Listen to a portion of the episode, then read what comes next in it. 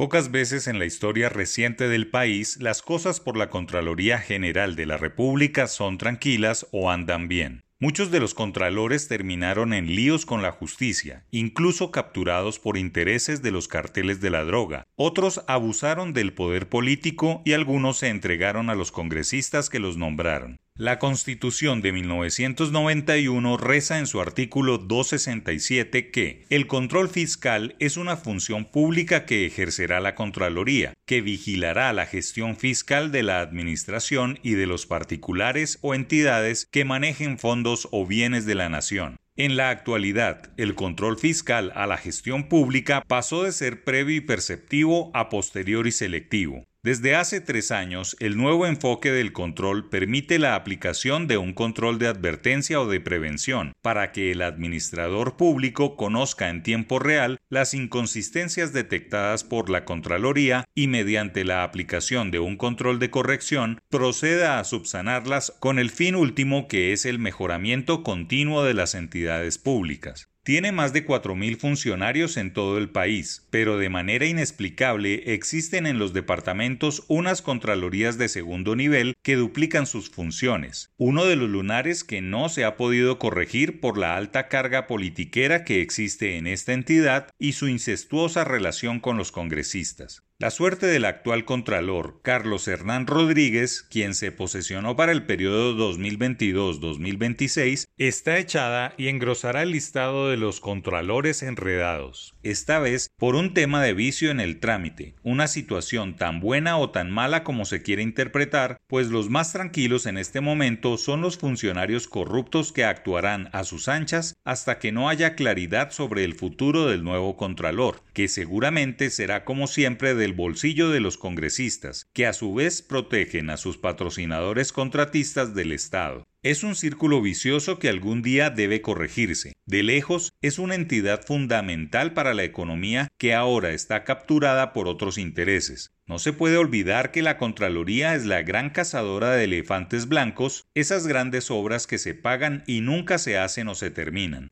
En teoría, la Contraloría General de la República es uno de los órganos autónomos e independientes del Estado que debe garantizar el buen uso de los recursos públicos y la investigación plena de funcionarios indelicados con los impuestos nacionales. Que ahora sea una entidad en el limbo es más que peligroso en un momento de transformación del modelo económico, de la estatización de temas como la salud o las pensiones, o quizá la decisión ideologizada de cambiar el modelo energético del país. Algo bueno debe dejar este descabezamiento de un contralor, y es que las listas para esos cargos no deben amañarse por el Congreso, que hay personas probadas que merecen estar en los primeros lugares de elección, tal como debe ser el servicio diplomático, las superintendencias y demás funciones públicas llamadas a rehacer un Estado menos corrupto, pero en el camino de esta institucionalidad se queda en un limbo que atenta contra la misma institucionalidad. Como siempre, deben quedar enseñanzas y una oportunidad para hacer mejor las cosas.